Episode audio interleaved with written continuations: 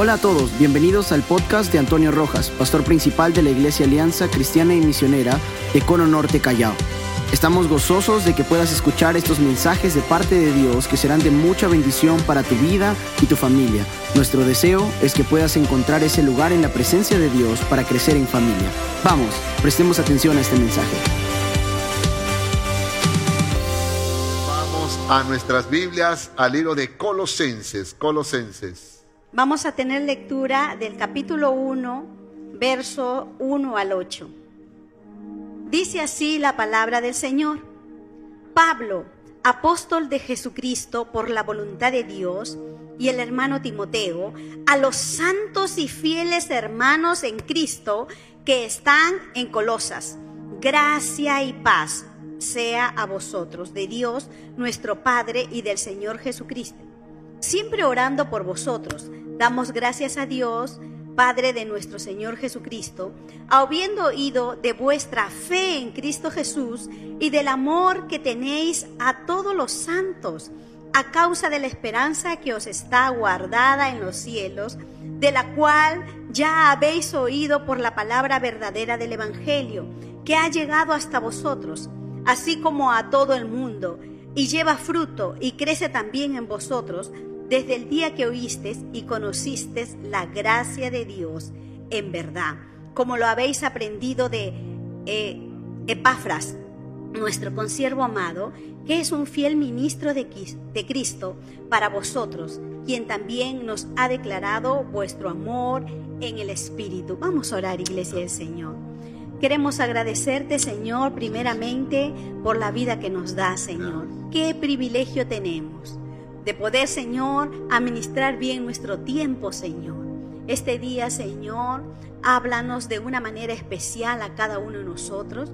Venimos, venimos a tu altar, Señor, para dejar todas nuestras preocupaciones, nuestras cargas, ansiedades, Señor. Pon paz en nuestro corazón porque queremos escuchar tu voz. Revélate a nosotros, Señor. Muéstrate a nosotros. Muchos de nosotros, Señor, aún tenemos muchas inquietudes, Señor, sobre este tiempo presente. Pero qué bueno es saber que el Dios de la vida, el que vive por los siglos de los siglos, está con nosotros y Él nos va a guiar. Oh, Señor, te alabamos, Señor. Háblanos, Señor, aquí está tu pueblo convocado, Señor, para poder escucharte, Señor. Y tú vas a hablarnos conforme a nuestra necesidad. Henos aquí, tu pueblo.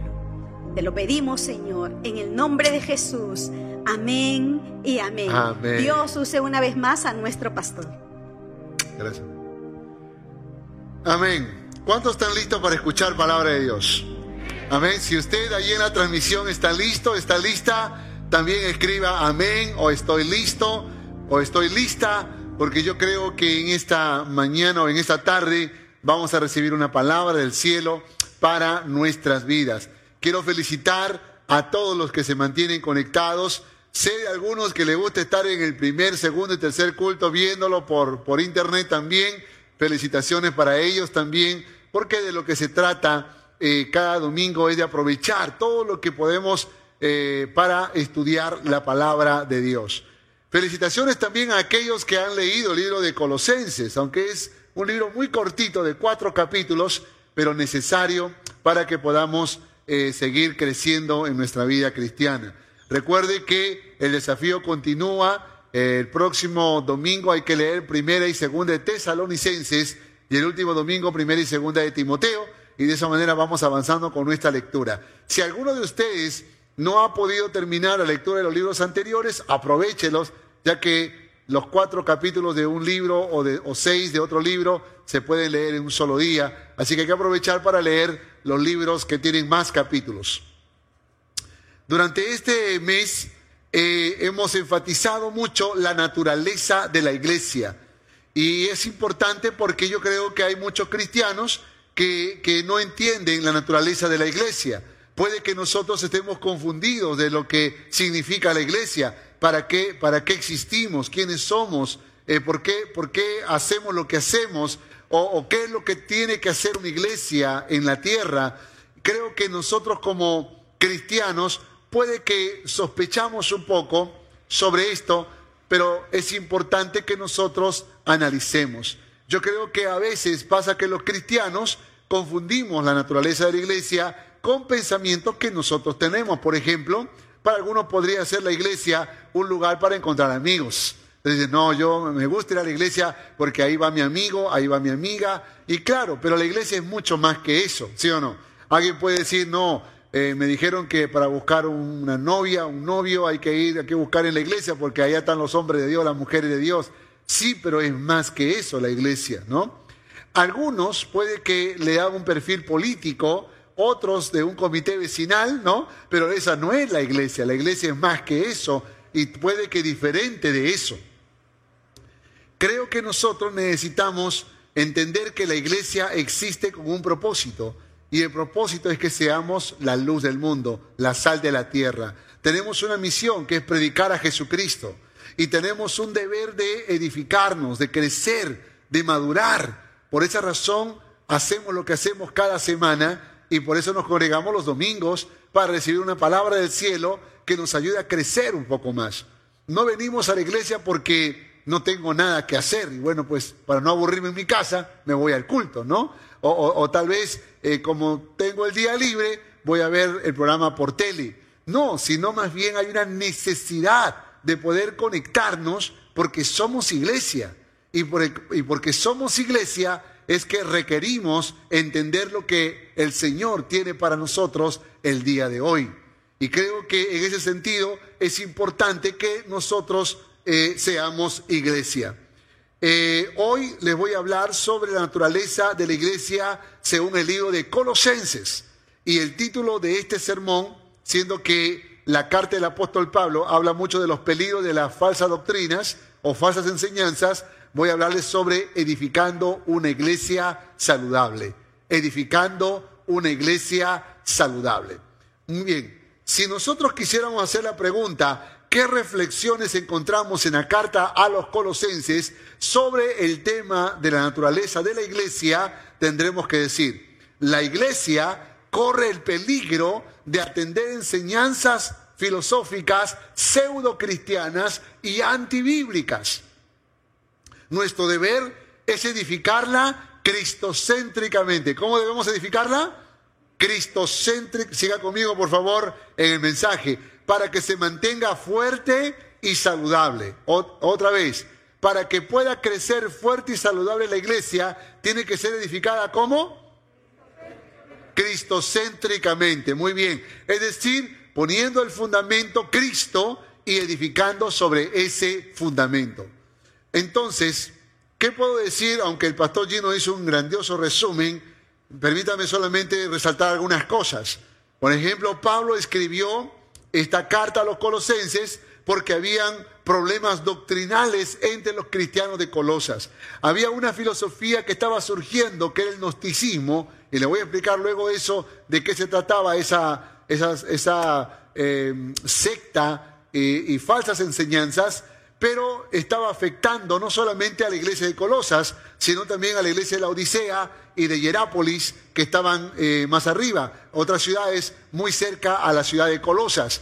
Entonces Pablo escribe esta carta no solo para los colosenses, sino también para que pueda ser llevado a las otras dos ciudades. ¿Ok? Pablo pensó en la solución.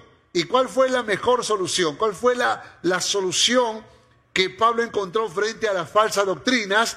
y es revelar a Jesucristo, es dar a conocer la persona de Jesucristo, es dar más luz y más claridad de lo que Jesucristo significa para los cristianos. Así que el primer capítulo de, de la carta a los colosenses habla precisamente sobre esta naturaleza de Cristo Jesús, la esencia de Cristo Jesús. ¿Quién era el líder o el pastor de la iglesia de los colosenses? Epafras. Y Epafras fue el, responsable también de traer el Evangelio. El, libro nos deja notar que Pablo no conocía la iglesia de los colosenses. Claro, lo conocía por información, pero él no había ido a, a Colosas, a pesar que estuvo tres años en Éfeso, pero la historia bíblica dice que él impactó toda Asia y eso incluía Colosas. ¿Qué pasó? Que él discipuló a Epafras. Él lo preparó, él lo entrenó y luego Epafras, después de un entrenamiento, dijo, me voy a mi tierra natal, Colosas, y ahí fue donde predicó el Evangelio y plantó la iglesia. De tal manera que esa, ese, el líder natural o el, el evangelista y el pastor de esa iglesia era Epafras. Cuando se da esta crisis doctrinal, eh, él prefiere buscar a Pablo en Roma, acuérdense que estaba preso, prisionero Pablo, y le pregunta, ¿cómo puedo resolver esto? ¿No? Ayúdame por favor, Pablo. Y Pablo decidió escribir una carta. En esa carta, Pablo va a tratar de ayudar a los colosenses, pero también a los de la Odisea y Herápolis, para que puedan entender mejor el peligro por el cual estaban andando y, que, y tenían que conocer a Jesucristo. Esta carta eh, está llena de amor y preocupación y que muestra el poder del amor cristiano. Pablo amando a los colosenses. Ahí he dejado un mapita para que ustedes se puedan dar cuenta que en esa circunferencia está Colosas, bien al sur de Asia, y luego eh, encima está la Odisea y luego Jerápolis. Ahí estaban las tres ciudades muy cercanas, unos 30 o 40 kilómetros de distancia una ciudad de otra, y Pablo le escribe porque esta filosofía gnóstica había llegado a esas ciudades y había puesto en peligro a la iglesia de Jesucristo. Muy bien, dicho esto entonces, permítame rápidamente señalar tres cosas importantes que Pablo considera para mantener, mantenerse como una iglesia saludable. ¿Cuántos quieren ser iglesia saludable? Amén. Bueno, si tú quieres, entonces lo, que voy, lo que voy a compartir a continuación va a ser muy necesario. Y aquí va la primera. Una iglesia debe conocer, una iglesia saludable debe conocer verdaderamente a Jesucristo. Y subrayo verdaderamente, porque yo creo que nosotros creemos que conocemos a Cristo. Si te pregunto yo, ¿quién es Cristo para ti? Tú dirás, ah, el que murió por mí en la cruz. Y de repente no sabes más que solo eso. Y eso es una revelación de la persona de Cristo, pero hay mucho más que decir de Cristo Jesús. Así que el apóstol Pablo, entendiendo que para conocer, por ejemplo, el billete falso, hay que conocer muy bien el billete verdadero, de esa manera podemos identificar el falso. Así también que eh, Pablo entiende que para poder identificar las falsas enseñanzas de Cristo, hay que, hay que conocer la verdadera enseñanza acerca de quién es Cristo Jesús. Quiero que lea conmigo Colosenses capítulo 1, verso 15 al 20. Dice la palabra de Dios, Él es la imagen del Dios invisible el primogénito de toda creación, porque en Él fueron creadas todas las cosas, las que hay en los cielos y las que hay en la tierra, visibles e invisibles, sean tronos, sean dominios, sean principados, sean potestades, todo fue creado por medio de Él y para Él. Y Él es antes de todas las cosas, note esto por favor, Él es antes de todas las cosas y todas las cosas en Él subsisten y Él es la cabeza del cuerpo que es la iglesia. Eh, el que es el principio, el primogénito de entre los muertos, para que todo, en todo tenga la preeminencia, por cuanto agradó al Padre que en Él habitase toda plenitud y por medio de Él reconciliar consigo todas las cosas, así las que están en la tierra como las que están en los cielos, haciendo la paz mediante la sangre de su cruz. Poderosa revelación del apóstol Pablo y de Dios para nosotros. Amén. Entonces, ¿qué hace Pablo? Lo primero que hace Pablo es decirle, si queremos ser una iglesia saludable, tenemos que conocer verdaderamente a Jesucristo. Y lo que hace Pablo a continuación es revelar quién es Cristo Jesús. ¿Quién es Cristo Jesús? Y maravillosamente hay una explicación acerca de la relación de Cristo con el Padre, la relación de Cristo con el universo, con su creación, y la relación de Cristo con la iglesia. Y yo quiero rápidamente explicar esto para que usted lo pueda entender. Por ejemplo, cuando hablamos de la relación de Cristo con el Padre, en el capítulo 1, el verso 15 dice, Él es la imagen del Dios invisible, el primogénito de toda creación. Note esto, por favor. Él es la imagen del Dios invisible, el primogénito de toda creación. La palabra imagen en el griego expresa dos ideas, dos ideas. La primera es de semejanza, como, eh, eh, como el reflejo en un espejo.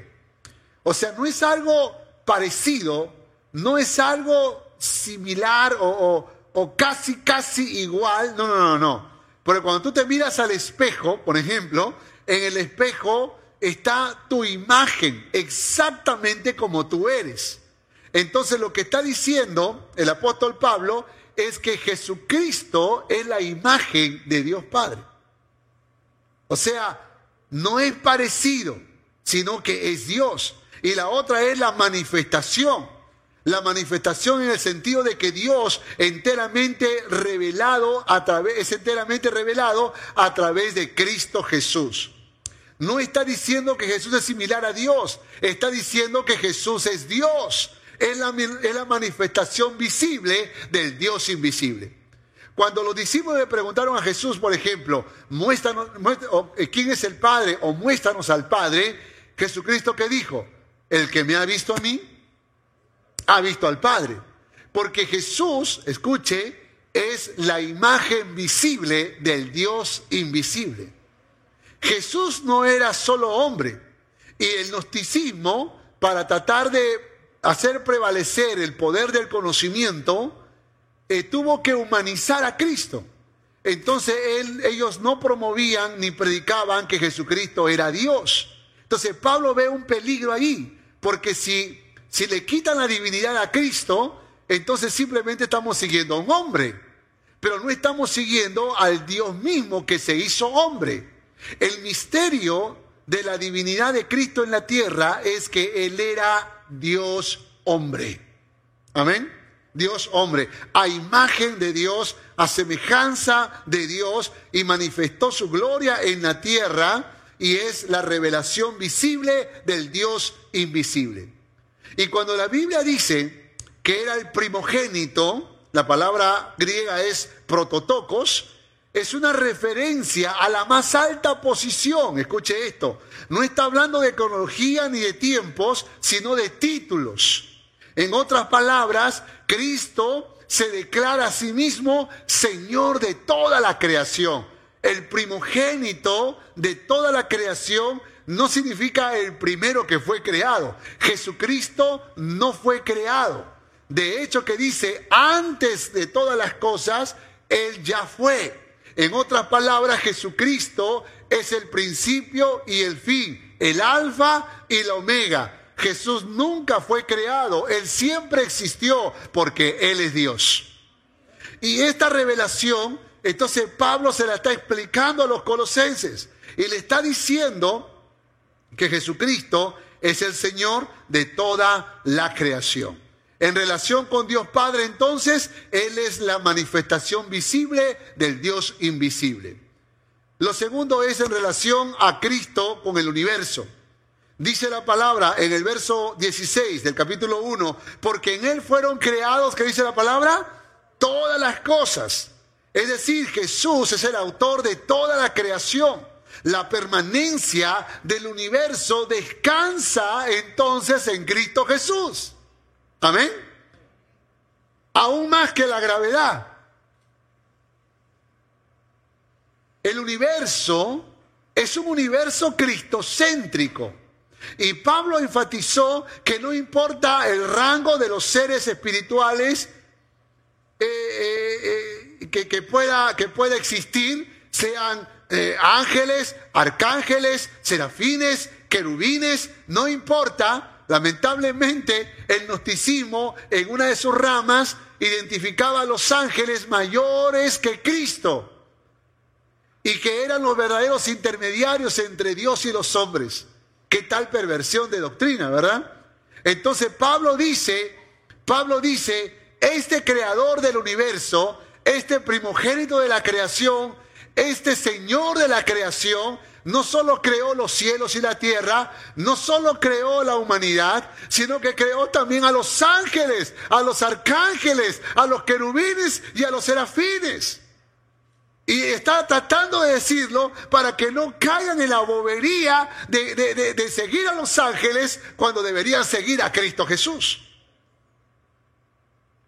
Verso 17 dice, y todas las cosas en Él subsisten Todas las cosas en Él subsisten. Escuche esto, por favor. Subsistir viene del griego sunistao, que significa fijar, presentar, exhibir, constituir. En otras palabras, la forma en que se mueve el universo, el diseño que hoy existe, fue establecido por el Señor del universo, el creador del universo, Cristo Jesús todo el movimiento que hay en, en, cada galaxia, todo lo que existe, lo que tus ojos pueden ver y aún lo que nunca podrán ver, fue creado por Cristo Jesús. Y son sostenidas por Él. En Él subsisten. ¿Puede entender eso? En Él subsisten. Se ha puesto a pensar que aunque Estamos eh, eh, en un lugar donde parece que nada se mueve, pero que estamos en constante movimiento. Usted sabía que eh, el planeta Tierra da vueltas alrededor del Sol y hace y en un año recorre 930 millones de kilómetros, que va a una velocidad de 110 mil kilómetros por hora. Es una velocidad impresionante. Esa es una velocidad extraordinaria. ¿Y sabías que hay momentos en donde esa traslación de la Tierra alrededor del Sol se acerca al Sol y en momentos se aleja porque cuando hace la rotación no la hace de, una forma circular, sino más bien como la forma de un huevo. Entonces hay, hay tiempos en el año en donde se acerca un poco al Sol y otros tiempos en donde se aleja del sol. Pero no se aleja lo suficiente porque si se alejara un centímetro más, entonces todos estaríamos congelados. Y si se acercara un centímetro más, todos nos quemaríamos. El movimiento es tan preciso que cuando se acerca y se aleja, lo único que provoca son las estaciones del año. Verano, invierno, otoño, primavera. ¿Puede ser eso producto de una explosión? ¿Sabe que al mismo tiempo que hay un movimiento veloz alrededor del Sol, también hay una rotación de la Tierra en sí misma? Y cada día recorre 40 mil kilómetros. Son alrededor de 16 mil kilómetros por hora. Es una velocidad impresionante. O sea, a la misma vez que está rotando alrededor del Sol, está rotando también en sí mismo.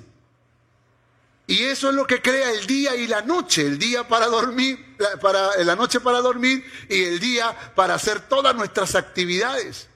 Y es impresionante cómo nuestros cuerpos, nuestra piel requiere tanto de la, del día como de la noche. Nuestros cuerpos requiere tanto del día como de la noche. Y es tan preciso y es tan perfecto que, son, que cada cuatro años precisamente se crea el año bisiesto. Escúcheme, esto no puede ser producto de una explosión. Esto es, esto es el resultado de la mano de un diseñador que lo ha precisado todo de tal manera que podemos nosotros vivir sin preocupación alguna. Porque aunque tú nunca entiendas todos los detalles de todo lo que ha creado Dios, tú te levantas cada mañana, mira la luz de un nuevo día, respiras profundo y dices, ahora hay que seguir viviendo. ¿Quién lo hace posible? Aquel por quien subsisten todas las cosas. Aquel que es digno, escúcheme esto, de alabanza. ¿Sabe que esta palabra griega, eh, eh, sunistao, también significa alabar? En otras palabras, cuando Dios creó lo que creó, diseñó lo que diseñó y lo puso donde lo puso, todo fue creado para la alabanza de su nombre. Dios creó también al ser humano para la alabanza de su nombre. Por eso el Salmo dice, todo lo que respira, alabe a Jehová. Y creo que en esta tarde aquí hay un pueblo que tiene que alabar el nombre del Señor, ¿verdad? Hay que alabar el nombre de Dios. Amén. Y esto es muy importante que lo entendamos. Si usted no se emociona con esto, hermano, tiene que dudar de su fe cristiana. ¿eh? Porque si yo te dijera, nos vamos todos a comer pollo a la brasa, ¡ah! Pero esto es mucho más que un pollo a la brasa, ¿sí o no? Esto es una revelación poderosa, hermanos, de la, de la, de la naturaleza de Cristo Jesús.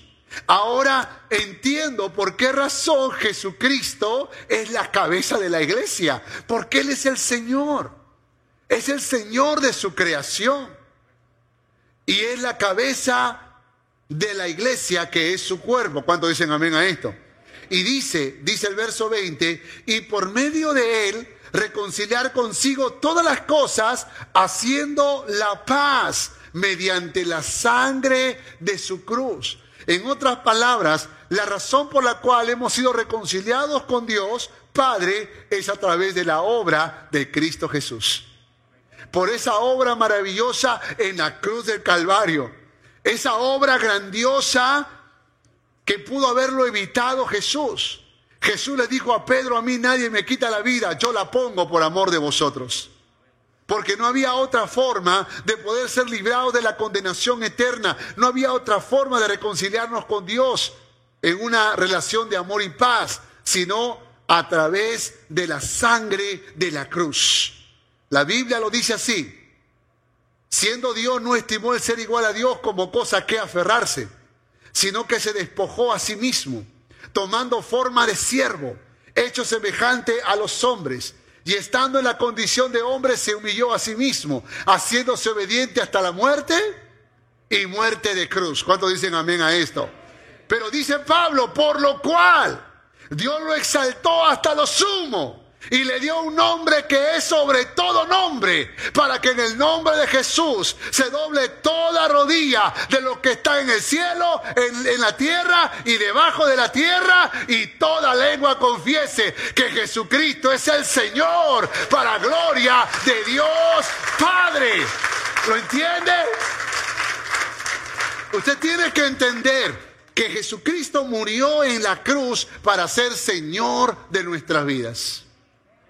Si no es el Señor de nuestra vida, usted no sabe lo que es iglesia. Puedes estar sentado en una silla o cada domingo mirando por la televisión un culto, pero todavía no has comprendido lo que es ser iglesia. Ser iglesia es entender la revelación de quién es Cristo Jesús para mí. Nos llamamos cristianos. ¿Por qué nos llamamos cristianos? Porque somos seguidores de Cristo, porque somos imitadores de Cristo, porque vivimos según Cristo. Y esto significa que tenemos que entender lo que Él significa para nosotros. Por esa razón es importante este primer punto, que es que la iglesia debe conocer verdaderamente a Cristo. Segundo, si queremos ser una iglesia saludable, Debemos cerrar nuestros oídos. La iglesia debe cerrar sus oídos a falsas doctrinas. Lea por favor Colosenses capítulo 2, verso 4 en adelante. Y esto lo digo para que nadie os engañe con palabras persuasivas, porque aunque estoy ausente en el cuerpo, no obstante en espíritu estoy con vosotros, gozándome y mirando vuestro buen orden y la firmeza de vuestra fe en Cristo. Por tanto, de la manera que habéis recibido al Señor Jesucristo, andad en Él, arraigados y solidificados en Él y confirmados en la fe así como habéis sido enseñados, abundando en acciones de gracias.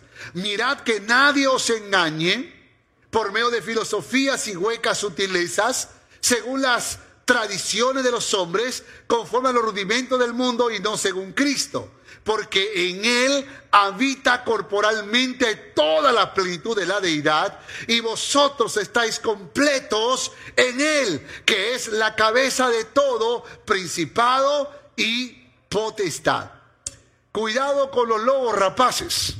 Cuidado con los falsos maestros. Cuidado con los engañadores.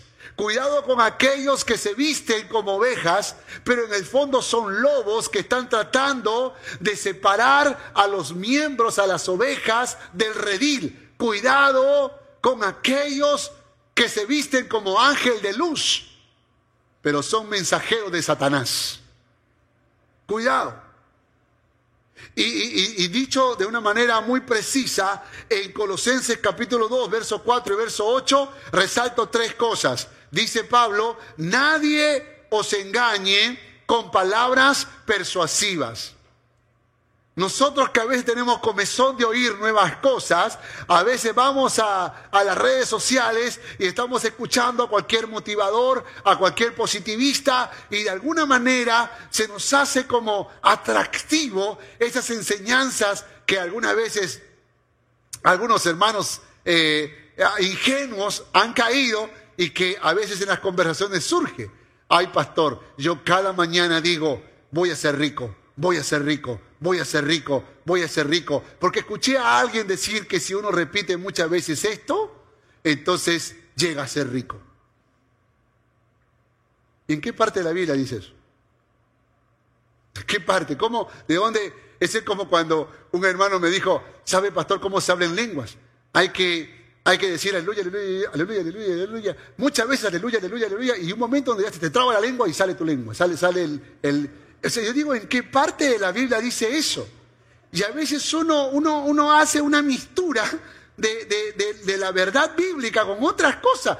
Yo le conté que hace varias semanas que una hermana me dijo, pastor, ah, hace una semana le conté la historia de lo que pasó hace varios años, que una hermana me dijo, pastor, ore por mi esposo. Claro que sí, hermana, porque ya oré con él, ya le pasé el cuy, pastor. y, y ¿Cómo? Que, ya le pasé el cuy. El cuy es bueno, pastor. ¿De dónde sacó eso usted? ¿De, qué parte de la Biblia? ¿Qué Biblia tiene usted? Porque yo no encuentro eso en la Biblia. Ese es como cuando un día mi padre, sin conocer a Dios, decía, ¿acaso la Biblia no dice cuídate que te cuidaré? Y digo, en ninguna parte de la Biblia dice eso. Pero vamos por la vida muchas veces combinando nuestro cristianismo con cosas que se nos ocurren en la vida. y hay gente que se dedica a eso, que con palabras persuasivas nos quieren apartar de la verdad de Cristo. Y tenemos que tener mucho cuidado con el positivismo, tenemos que tener mucho cuidado con ese pseudo cristianismo que muchas veces es atractivo, pero que no nos revela a Jesucristo como el Señor de la creación. Nadie os engañe por medio de filosofías y huecas sutileza. ¿En qué momento los colosenses comenzaron a escuchar a los, gnósticos del primer siglo? Si estaban diciendo que Cristo no es Dios, si estaban diciendo que los ángeles son superiores a Cristo, si estaban diciendo que no existe la resurrección y estaban diciendo muchas otras cosas más que estaban contrarias a la verdad de Dios, ¿en qué momento se pusieron a escucharlos? Pero estas son las cosas que a veces nos pasan. Entonces tenemos que cerrar nuestros oídos a falsas doctrinas. Déjenme explicarle algo sobre el gnosticismo. Eh, eh, eh, habían diferentes grupos de gnósticos. Por ejemplo, el grupo de gnosticismo judío venía particularmente de los esenios, los cuales según sus costumbres ascéticas prohibían una serie de alimentos y bebidas aparte del cumplimiento de la ley. Pablo les dice a este grupo que la ley era sombra de lo que estaba por venir, es decir, de Cristo Jesús. Había un segundo grupo que eran los griegos místicos, que decían que la salvación solo se podía obtener mediante el conocimiento y que solo los intelectuales superiores podrían ser salvos. Hacían culto a los ángeles, a los cuales adoraban y buscaban su ayuda e intercesión. A este grupo Pablo les dice que no adoren a seres inferiores, sino que vayan a la cabeza de todo, que es Cristo. Esto me hace recordar, por ejemplo, al error del catolicismo, de, de pedir a la Virgen María, de pedir a los santos que intercedan por una necesidad delante de Dios Padre. Cuando la Biblia dice que hay un solo mediador entre Dios y los hombres y es Jesucristo. Amén. Entonces no tienes que usar otro mediador. Esto usaban los ángeles, que es algo parecido, pero son errores. Déjenme, mostrarle otro que es parecido. Había un tercer grupo que eran los gnósticos ascéticos. Este grupo pensaba que a través de la autonegación y la abstinencia podrían alcanzar el favor de Dios. Estos eran los estoicos. Pero también estaban los epicúreos que decían, bueno, sí, estamos de acuerdo que el cuerpo es malo. Estamos de acuerdo que el cuerpo tiende al mal. Pero no lo tenemos que flagelar y ajustarlo y no darle lo que quiere. Más bien, nosotros los epicúreos vamos a darle lo que quiere al cuerpo. ¿Quieres fornicar? Fornica cuerpo. ¿Quieres adulterar? adultera cuerpo. ¿Quieres este, emborracharte? Emborráchate cuerpo. Haz lo que tú quieras, porque para Dios no importa el cuerpo, lo que importa es el alma, es el espíritu. El cuerpo vuelve al polvo, pero el alma va con Dios. Así que el alma es lo más importante. Así que comamos y bebamos y hagamos lo que querramos porque un día vamos a morir.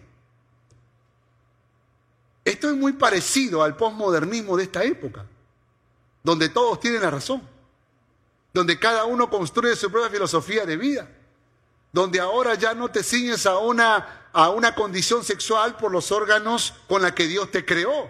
Ahora tú construyes tu propio sexo. Ahora tú decides qué vas a hacer con tu vida y qué es bueno y qué es malo. Ya no hay un termómetro que nos dice qué es bueno y qué es malo. Y así entonces llamamos a lo malo bueno y a lo bueno llamamos malo. E-, es el, es el principio de vive la vida como tú quieras. Disfruta de lo que tú quieras, come y bebe, gózate y haz lo que tú quieras con tu cuerpo, porque un día volverá al polvo. Y esa filosofía fue tan peligrosa que penetró en la iglesia de los colosenses. ¿Usted sabía que hoy en día existen lo que se llama las iglesias inclusivas? Que son iglesias que le dicen a los homosexuales, a la lesbiana y a cada uno de los 114 eh, eh, tipos de sexo, sé lo que tú quieras, pero alaba a Dios. Sé como tú quieras, pero ven a Cristo. ¿Sabían ustedes que la primera iglesia inclusiva en Latinoamérica se fundó aquí, en el Perú, en San Isidro? ¿Sabían que hoy en día homosexuales teólogos, y qué raro decir eso, pero así es como pasa en Europa, construyeron la Biblia inclusiva?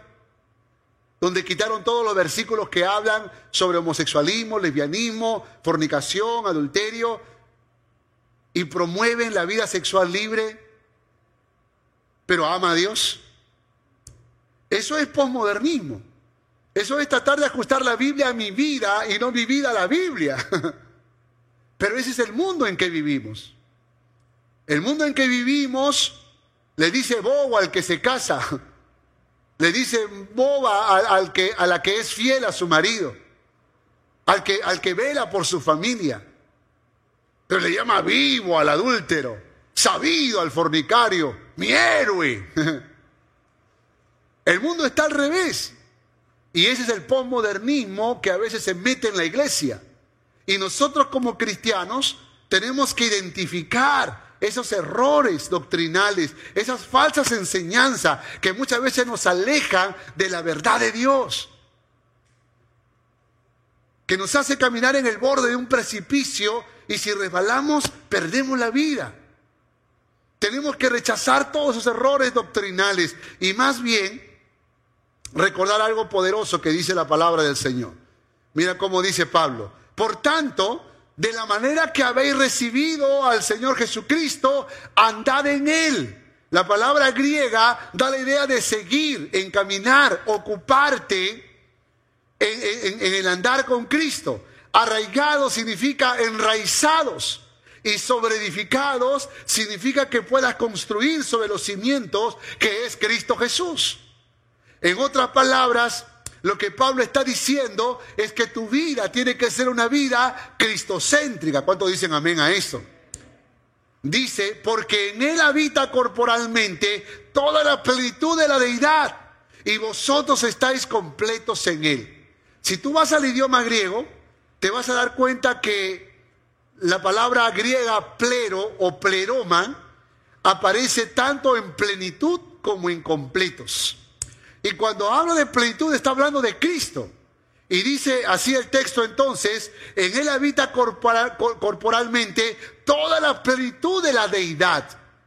En otras palabras, Jesús está lleno de la divinidad de Dios. O sea, Jesús es Dios. Está lleno, lleno completamente de la divinidad, porque Jesús es Dios. Pero también dice que por esa obra salvífica, dice, y vosotros estáis completos. La palabra griega es plero, que está diciendo estáis completos, no tienes que buscar más. Eh, estos colosenses estaban buscando otras filosofías, más cosas, que porque parece que no era suficiente lo que habían conocido. Y eso tal vez revelaba la ignorancia y el desconocimiento de la verdad. Pablo les dice, ustedes están completos están llenos de la gracia y de la gloria de Dios. Ustedes han recibido la bendición del cielo, que es todo lo que Él tiene preparado para cada creyente. ¿Puede entenderlo? Tú y yo estamos completos. Tú y yo estamos completos. En otra palabra, tú dices, ay no, pero me falta algo. Tal vez me falta un carrito. No, no, no, no, no. Eh, una casita. No, no, no, tampoco. No, no, una, una cuentita en el banco, no sé, unos cuantos miles de dólares. No, todas esas cosas materiales las puedes alcanzar pero no le dan sentido a tu vida, porque hay uno solo que le da sentido a tu vida y ese es Cristo Jesús. En Él estáis completos, dice la palabra del Señor. ¿Cuántos dicen amén a esto? Oiga, no sé si usted entiende lo que le estoy diciendo, pero en la medida que usted se llena de Dios, usted va a tener una satisfacción plena en su vida. Tendrá que trabajar, se pondrán metas en la vida, pero usted no tiene la desesperación por tratar de alcanzar aquellas cosas, porque usted está completo, está completa en Cristo Jesús. Diga que está a su lado, yo estoy completo. Dígaselo por favor, porque creo que es importante que lo declaremos con nuestra boca. Es importante que nosotros manifestemos esa plenitud. Y eso es lo que nos hace locos en la vida, ¿sí o no? La gente dice, ay, pero ¿qué, pero, ¿qué, ¿y así eres feliz? Sí, porque el que, eh, eh, eh, el que no tiene a Cristo y lo tiene todo, no tiene nada. Pero el que tiene a Cristo, aunque no tiene nada, lo tiene todo. ¿Cuántos dicen amén a esto? Su gracia, su amor, su perdón, su misericordia, su bendición.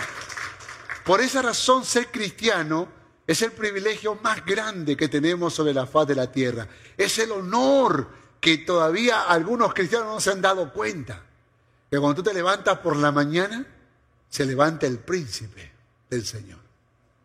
Se levanta la princesa del Señor. Despeinada, pero princesa. Se levanta el Hijo de Dios, la hija de Dios. Y el Señor suelta una sonrisa cuando mira a su Hijo despertar y pareciera que podemos escuchar su voz que nos dice, mi hija, mi hijo, hoy día es una nueva oportunidad para que puedas comprobar que yo soy tu Dios, que te amo y que siempre estoy a tu lado. Qué maravilloso es cuando, cuando yo pienso en esto porque eso me da ganas de despertarme por la mañana. Eso me hace levantarme con entusiasmo. Y yo no sé si tú eres uno de ellos, pero creo que necesitamos entender lo que Dios quiere decirnos. Tercera enseñanza para aquellos que quieren ser iglesia saludable. La iglesia debe practicar la doctrina en su vida diaria. Lea Colosenses capítulo 3, verso 12 en adelante.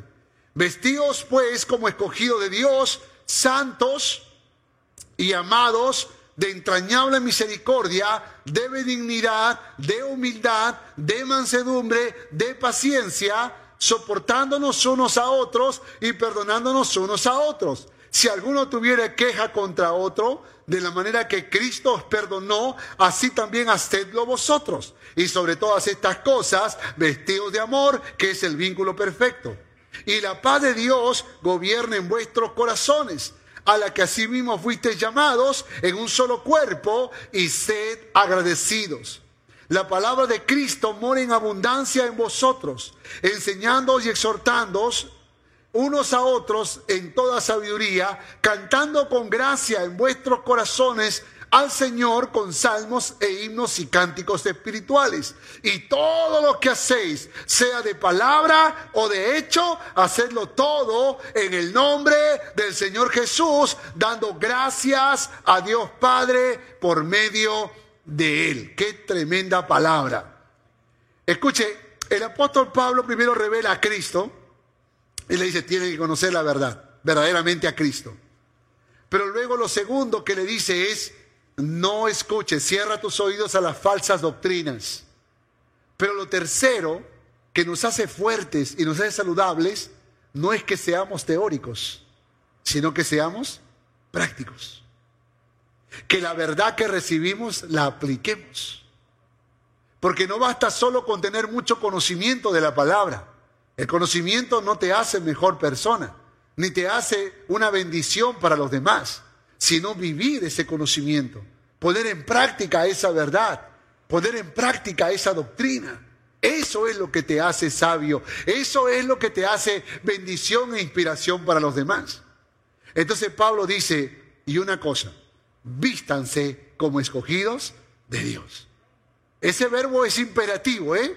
Es una orden, vístanse como escogidos de Dios. ¿Cuántos están vestidos como escogidos de Dios? Algunos dudan, algunos dudan.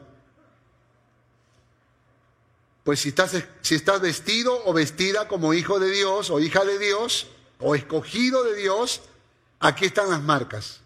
Santos, amados, misericordiosos, benignos, humildes, mansos y pacientes te vuelvo a hacer la pregunta.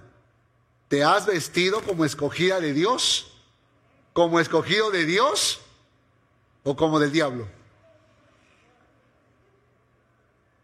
¡Habla! ¿Cómo está vestido? Porque hay que vestirnos, ¿sí o no? Pero la pregunta es, ¿de qué estamos vestidos? Porque si estamos vestidos como escogido de Dios, ahí está la evidencia. Misericordiosos, santos, amados, benignos, humildes, mansos, pacientes. Qué desafío, ¿sí o no? Qué desafío. Dile que está a su lado, vístete como escogido de Dios. Vístete como escogido de Dios. Pero también hay un desafío con los demás. Y es que tenemos que soportarnos y perdonarnos. Solo los que están vestidos como escogidos y escogidas de Dios podrán soportar y perdonar a los que le rodean. Por eso cuando uno dice, no, no, una, una y mueres, ¿ah? no, no, conmigo te vas, ¿eh? No, conmigo se acaba.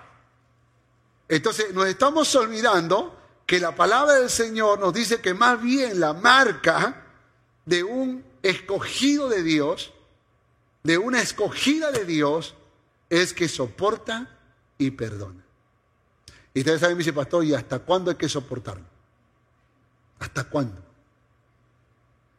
Ahora, déjenme decirles algo a manera testimonial. Romy y yo nos llevamos súper bien. Realmente, realmente somos, somos una buena pareja. Yo la califico como una pareja linda, hermosa. Yo soy muy honesto cuando cuelgo las fotos, los videos acerca de mi familia, de mi matrimonio.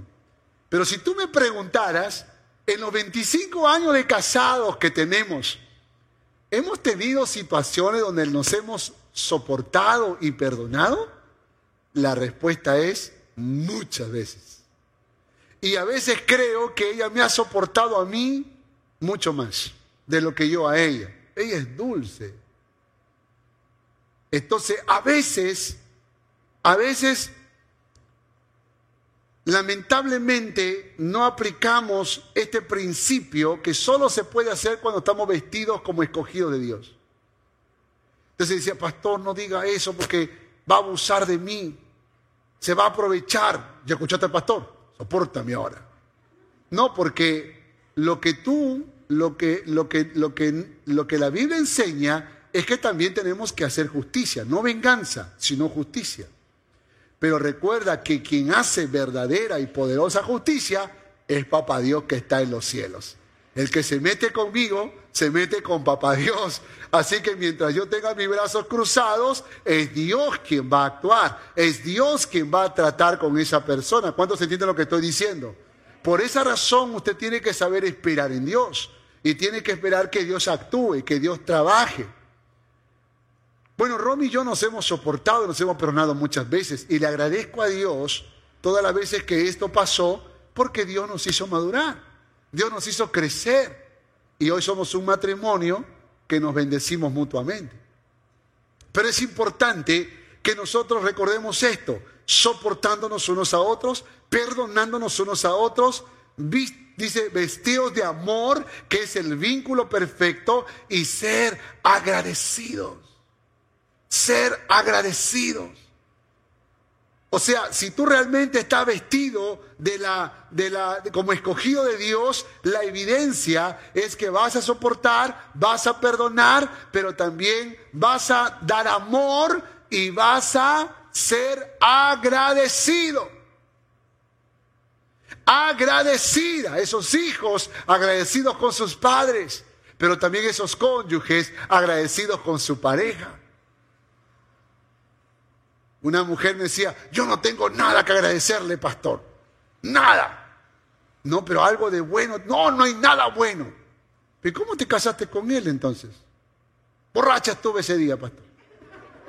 Sea, por tratar de justificar, puede que, puede que niega algo que, que es verdad. Algo que es verdad. Y la verdad es que hay algo bueno solo cuando uno está llena de cólera, cuando uno está lleno de, molestia, de incomodidad, no ve nada bueno. Pero sí que lo hay. dice, hay que escarbar más. Sí, está bien, pero, pero poco a poco tú vas a ver la gloria de Dios. Solo ayúdala. Ayúdalo, sea este tu cónyuge, tus hijos, tus padres, no sé, tus amigos, tus compañeros de trabajo. Solo ayúdalos a algo. Escúchame esto. ¿Cuál es el secreto? Aquí está. La palabra de Cristo more en abundancia en vuestros corazones. ¿Qué hay que hacer? ¿Qué hay que hacer? Hay que leer la palabra de Dios. Como el mejor banquete. Hay que leer la palabra de Dios. Enseñándonos unos a otros. Exhortándonos unos a otros. Y esto es importante cantando con gracia en vuestros corazones.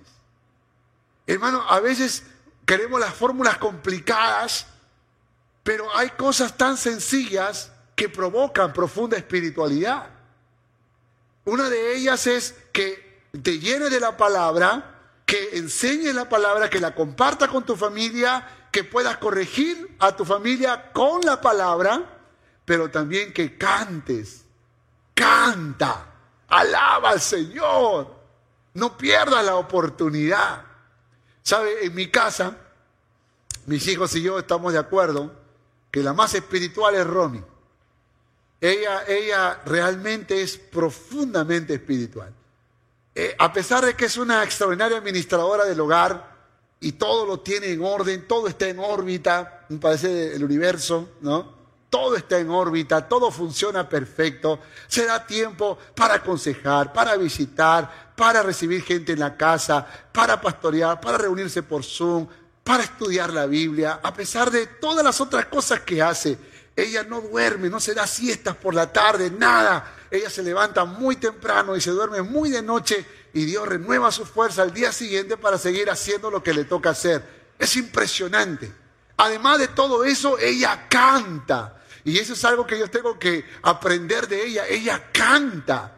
Y no solo canta, llora cuando canta. A veces me asusto porque digo, ¿todo, ¿todo bien, mi amor?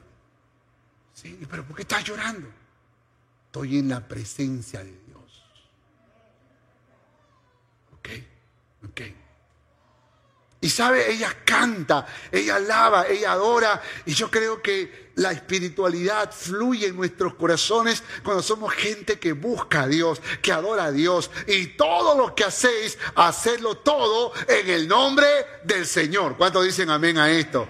Entonces veremos la gloria de Dios en nuestra vida. ¿Cuántos quieren ver gloria de Dios? ¿Cuántos quieren ser iglesia saludable? Por lo tanto, es necesario, hermanos, que nosotros tomemos la verdad de Dios y la apliquemos a nuestra vida. Soportarnos y perdonarnos no es el resultado de fuerza de voluntad.